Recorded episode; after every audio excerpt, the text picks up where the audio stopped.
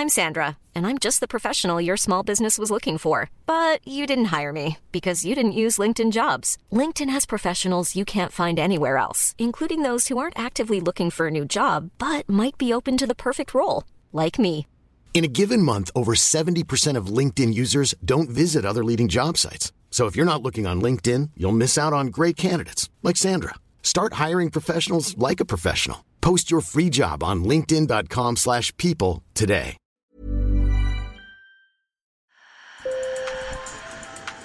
Bonjour. Hello. Hola. Marhaba bikoum. Sur le fil, Le podcast d'actu de l'AFP. des nouvelles choisies pour vous sur notre fil info. Au Burkina Faso, trois journalistes, deux Espagnols et un Irlandais ont été tués. Des hommes armés ont attaqué la patrouille anti-braconnage avec laquelle ils circulaient. Selon un haut responsable burkinabé, ils ont été, je cite, exécutés par les terroristes. Pour l'ONG Reporters sans frontières, leur mort illustre les grands dangers auxquels les reporters sont confrontés au Sahel. Et toujours au Burkina, un raid meurtrier dans le nord du pays a fait une dizaine de morts. Vous vous souvenez de ça?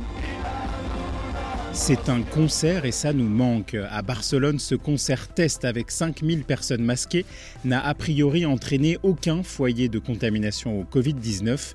En France, deux projets sont à l'étude pour courant mai, à Paris avec le groupe Indochine et à Marseille où IAM s'est porté volontaire. Malgré la pandémie, Google ne connaît pas la crise. Au premier trimestre, le chiffre d'affaires de sa maison mère Alphabet a bondi de 34% par rapport à la même période en 2020. Google peut dire merci à la publicité.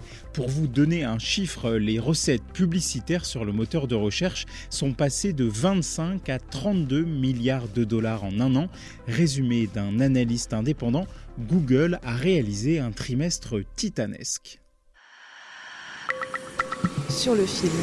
Jérôme Cartillier, correspondant de l'AFP à la Maison Blanche. Je suis à Wilmington dans le Delaware et je m'apprête à monter dans l'hélicoptère qui suit le président américain Joe Biden en route vers Washington. 3, 2, 1, tu peux enclencher l'enregistrement. Ouais, c'est bon. Jérôme, on te retrouve chez toi à Washington, on t'entend quand même mieux.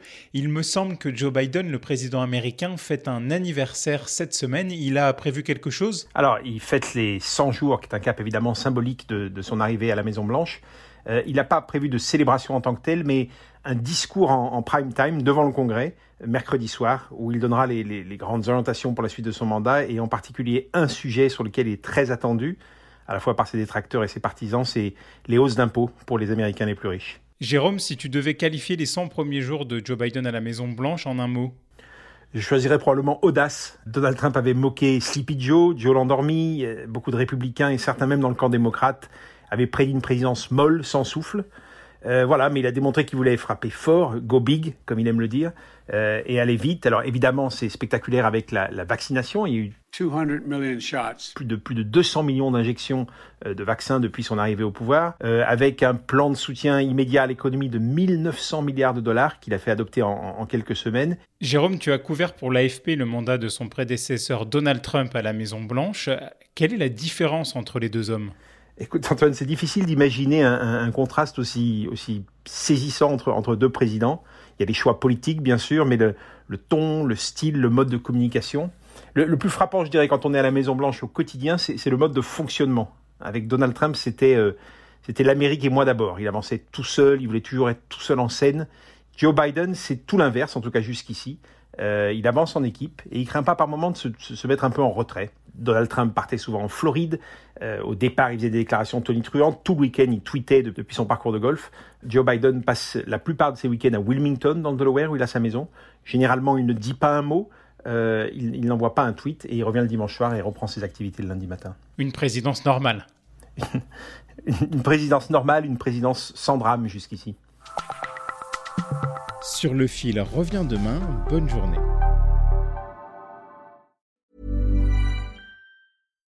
Deserves the best, and there's no better place to shop for Mother's Day than Whole Foods Market. They're your destination for unbeatable savings, from premium gifts to show-stopping flowers and irresistible desserts. Start by saving 33% with Prime on all body care and candles. Then get a 15-stem bunch of tulips for just $9.99 each with Prime. Round out mom's menu with festive rosé, irresistible berry chantilly cake, and more special treats. Come celebrate Mother's Day at Whole Foods Market.